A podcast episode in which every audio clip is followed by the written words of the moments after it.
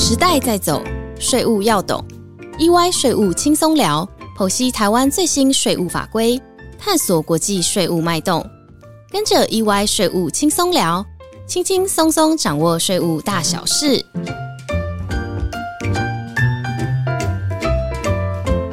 嗨，大家好，欢迎来到 EY 税务轻松聊，我是安永元方国际法律事务所方文轩律师。今天非常荣幸，我们邀请到张志新张教授来跟大家聊聊。张老师先跟大家打个招呼。嗨，大家好，我是张志新，今天很高兴跟大家在空中见面。我今天身负重任，要来好好介绍张老师。张老师是玉山金控现任的科技长，毕业于台大电机系，在美国加州大学伯克莱分校取得电机电脑博士。回国后任职于清华大学及台湾大学资工系，曾经在台大医院担任资讯室主任，也是台大人工智慧与机器人研究中心的 AI 组组长，同时也是台大金融科技研究中心的主任。谈到人工智慧、大数据运算，甚至更进一步延伸到医疗或金融上的运用，张老师不只是学问上的专家，也始终站在我们台湾科技发展的第一线。今天能够请到老师，真的非常开心。呃，很谢谢方律师的介绍哦，其实很高兴有这个机会，让我这个宅男教授来参加这个 podcast，这是也是我人生第一个 podcast。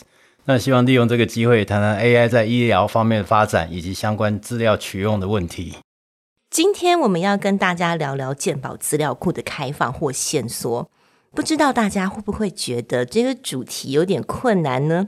我简单说明一下背景，各位，我们在看病的时候，是不是会刷健保卡？然后医生的电脑会跑出病历系统的作业画面，画面上直接就带入了病人的姓名、年龄、资讯啊等等这些。接着医师就会开始问诊，并记录看诊内容。除了传统的纸本以外，现在特别是大型医院的医师。都会直接在病历系统中输入相当详实的看诊过程以及专业判断，这样一整份我不知道可不可以称为电子病历的内容，会自动上传卫福部的健保资料库。老师，我到目前为止说的是正确的吗？对，基本上你讲的是对的，但是特别要注意，健保资料库其实非常丰富哦，不只是只有民众的医疗健康个资，还有包含医生医疗体系。为病人进行医疗过程的各式各样工作及事件记录，哦，所以这个健保资料库不是只有民众的贡献，也包含医师、医疗工作者的贡献和权益。那据我所知哦，这个资料库原本建制的目的，一开始是因为我国在民国八十四年推行全民健保后，医疗院所要向全民健保局请款时所使用的。也是健保局又以决定药价啊、医疗给付啊等等这些事项的基础。但是因为这个资料库可以说收集了全台不分性别、年龄层的就医记录，以及老师刚刚提到的医师的诊疗过程和结果，这些海量数据综合起来，请问老师，呃，在人工智慧或医疗研究的领域，这是不是一个很有价值的资料库？哇，这个资料库价值实在太重要了哦。这个价值等于说，我们台湾的民众是坐在金山银山上面，哦，常常会让国外的医疗研究学者非常羡慕。那在过去六年间呢，跟健保资料库相关的国际期刊论文已经超过六千多篇，哦，那我们实施全民健保的时间相当早，那这个让台湾的医疗制度和医疗水准在国际享有盛名。那我们常常讲说，AI 的方法，哦，或是演算法，其实它就是一名大厨师。那你要有数据，这些大量的数据才是做菜的原始食材哦。那如果没有这些食材，那大厨师也没有用啊，他根本就煮不出一盘盘香味扑鼻的菜哦。那所以我们就是可以想象这个鉴宝资料库的重要性。那从两千年开始，鉴宝署就开始提供这个鉴宝资料库给各个单位来进行各式各样的研究。不过那个时候呢，只限于学术团体进行相关研究，直到二零一九年。才开始放宽申请条件，那进一步开放给业界和学界哦，组成联合团体来进行申请这方面的研究。以前呢，我们要进行一些比较尖端研究，常常要投靠国外的团队哦，以以便利用他们昂贵的尖端设备来让研究能够顺利进行。那结果现在是反过来很多国外的医疗团队反而要来投靠台湾的医生和医疗研究人员。那么转折点呢，就在于我们有这个非常完整、全世界最大的健保资料库。那同时，这个健保资料库其实是与时俱进，越来越完整哦。不仅有健保资料、检查报告，二零一八年还开始纳入医疗影像资料，让医疗院所可以跨院检视三十六种医疗影像哦，比如说肠胃照镜啊、X 光啊、电脑断层啊、超音波摄影等等。那这些让民众在就医的时候，其实就不需要再重复检查。那可以降低暴露在辐射线的几率，也降低重复用药的风险。所以健保资料库其实不只是发展这个数位医疗最重要的素材，也是让整个医疗制度走向数位转型的一个重要的推手。好了，老师对您来说，哈，就您的认知，像以我们目前呃新冠肺炎的防疫这件事情，跟健保资料库的建制或其完整性有没有关联呢？哇，这关联性也是相当的大哦。台湾防疫成功的关键呢，一方面我们善用健保资料库，那其实光健保资料库其实还不够，还要串各式各样的资料，譬如说串移民入出境，你才能知道这个整个这个染疫人口是怎么流动的哦。我举个更简单的例子，我想各位应该记得，以前台湾有所谓的乌角病，那是在某个特定的地区哦，不要饮用的含砷量过高的水，就容易发生这种疾病。那你想想，光有健保资料库其实还不够，你就必须去串联户籍资料，才能知道说哦，他居住在什么地方。那甚至更重要，要串联他的生活形态，把这些资料整个串联起来，然后我们才能得到这个整个资料里面的 insight，得到更多 decision 的标准。老师，您刚提到这个真的是关键哈，就像您说，如果我们要防疫、要治疗五角病，必须串联健保资料库，甚至民众的生活习惯。所以现在台湾健保资料库有一个争议，就是当卫福部取得了大家看病的资料后，能不能把这些资料经过精要加密，大量的交给学术单位做研究？毕竟这是每个人的个资，而且是属于身体健康，甚至有可能涉及性行为、性倾向的资讯。在我们法律人的观点，这是一个最核心、最不可以被侵犯、最需要高度保护的资讯领域。如果没有重大的公益需求，或是没有经过当事人同意，原则上是不可以用的。甚至当事人原本同意了，事后要是有其他的考虑，也应该让他主张，请把我的个资从资料库中移走。我不想让任何人知道我曾经得过什么病。这个在法律上我们叫退出权。想请问老师，退出权的行使对于 AI 分析或人工智慧的发展会不会有影响？您怎么看？哇，这是一个很好的问题哦。这个我可能要讲多一点哦。其实，在数位的世界中哦，什么事情都可以做到。那最后就看你要付出多少成本。那尤其是如果牵涉到公众利益的社会成本，要特别小心哦。那退出权的行使呢，在数位世界中是绝对可能。但是，到底我们要付出多少代价，就要看退出权的行使所定义的范畴。如果说某一个人退出哦，只是把这个人的资料从资料表中把它抹除掉，或是注记成不要用，那这是很简单的事情。但其实如果你仔细想想哦，这其实还蛮复杂的哦。我们对于科学研究呢，通常会从原始的资料表呢，会串联到其他资料表，就像我刚刚讲的，比如从原始的健保资料库串联到户籍的资料。那很多研究呢，是不止串联户籍资料，还要串联很多后续的各式各样的资料。哦，那这样一而再、再而三的迭代，那这些资料的关系呢，其实是非常错综复杂、盘根错节。那这样的话，最后产生的资料呢，对于研究者来讲，才会变成有用的资料。那通常呢，我们这个研究呢，也要要求高度的正确性。哦，如果所以只要其中一个人资料被抽掉以后，哇，那这些过程呢，就全部必须从头做一遍。哦，其实会花费很多的人力和物力。那别忘了，当初我们为了各自和隐私呢，对资料进行了各种加密，然后去识别化。但是为了一个人的退出呢，我们要这个所谓的上穷碧落下黄泉，对这个人资料呢进行说解密，然后识别，然后抽掉。哎，这不是很矛盾吗？哦，那第二点，如果说这个资料溯及既往，哇，那就是一件更麻烦的问题哦。我们通常训练一个 AI 模型需要海量的资料，那根据这些海量资料呢，我就训练出一个辨识系统，譬如说我可以用胸部 X 光片来辨识这个病患是否有得到 COVID-19 哦。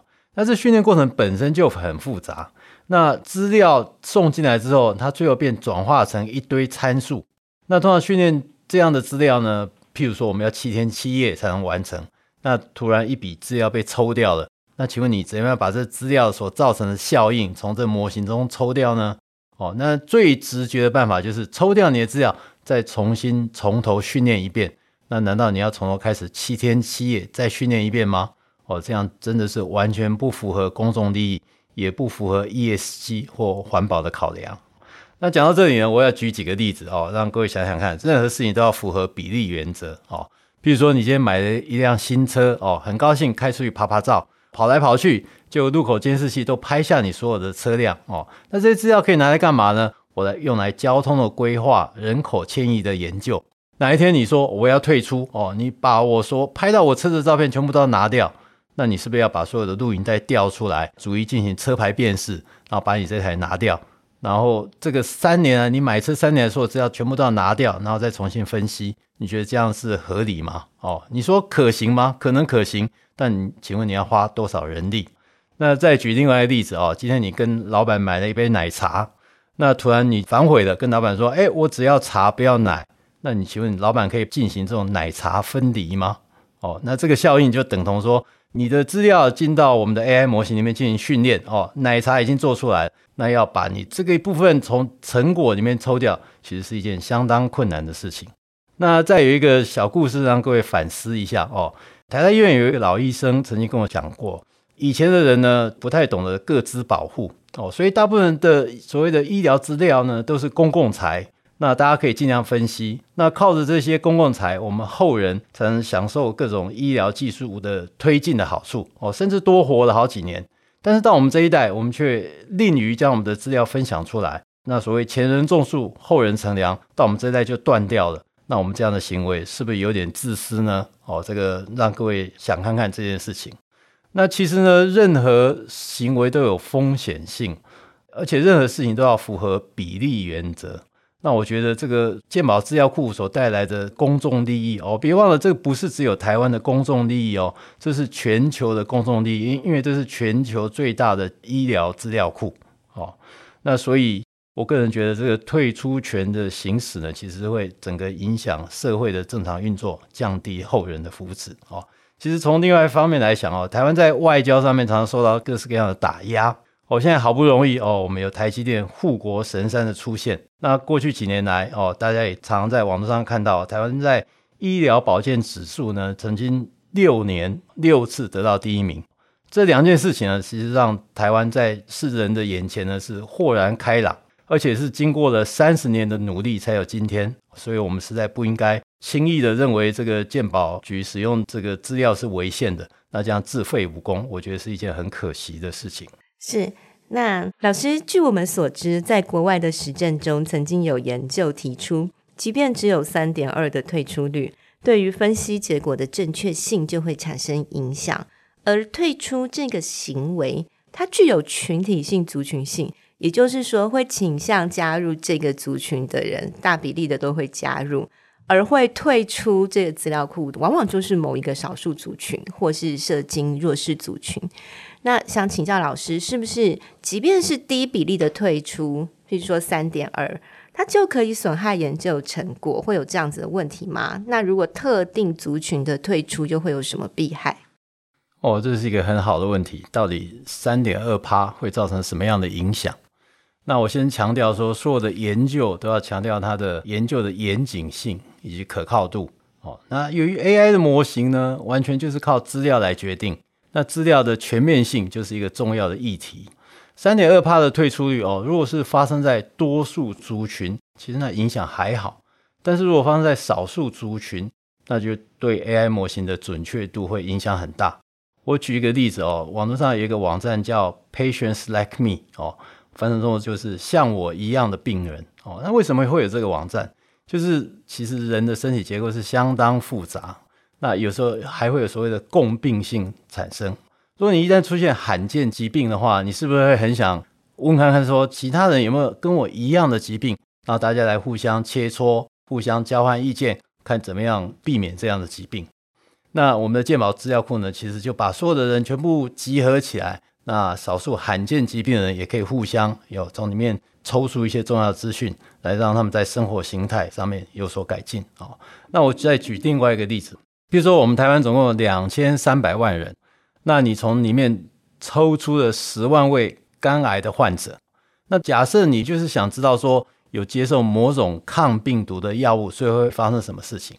那这六千位呃接受过切除手术的患者呢，其中只有五百位接受这种抗病毒药物的治疗哦。那你想哦，五百好像还不错嘛，我用五百位就可以知道说他最后发生什么事情。那别忘了，每一个人的身体都不一样，你还要细分性别、年龄群，还有你的生活形态，还有没有有没有什么共病性会发生哦？你这样一路切分下去，其实你可以呃拿来分析的人数呢就已经寥寥无几。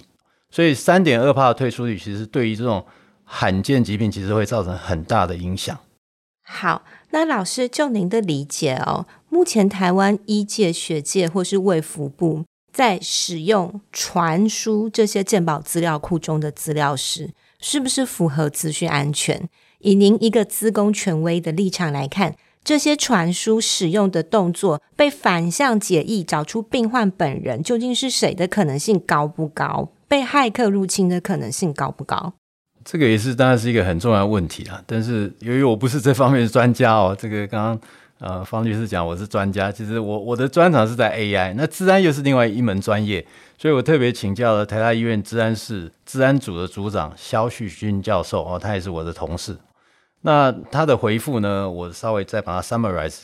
所以一般资料在传输和储存的时候都会加密。哦，这样才能防止未授权的存取。哦，比如说你把 email 寄出去的时候，它就会帮你加密，因为任何人都可能在网络上拦截这些讯息，然后读到你的 email。但一旦加密，它就没办法看到明文。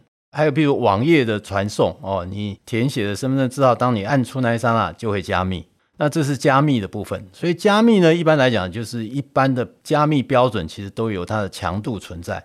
那第二部分呢，是对于有权限来取用资料的人，比如说学术单位哦，我们就要透过去识别化来保护个体的隐私资料。那同时呢，也会透过权限的审核和身份证的把关哦，譬如说在医疗院所里面呢，医师必须有三卡，有医师卡、医院卡、健保卡认证，然后才能取用这些资料哦。那这些研究资料呢，有经由非常严密的审核。哦，甚至我记得哦，在台大医院的时候呢，甚至我想 access 这些资料呢，我必须在到林森北路的水生馆，资料都集中在那里。那你要进去之前呢，抱歉，你要把手机拿出来，手机不能带进去，那也不能带任何照相器材进去。所以这资料事实上是非常严格的把关哦。所以我觉得在这方面呢，其实大家是可以不用担心啊，治安的问题哦，以及所谓的被再识别化辨识出来你是谁的问题。那其实我还要强调一句话哦，所有的治安呢都是没有办法保证百分之百滴水不漏哦。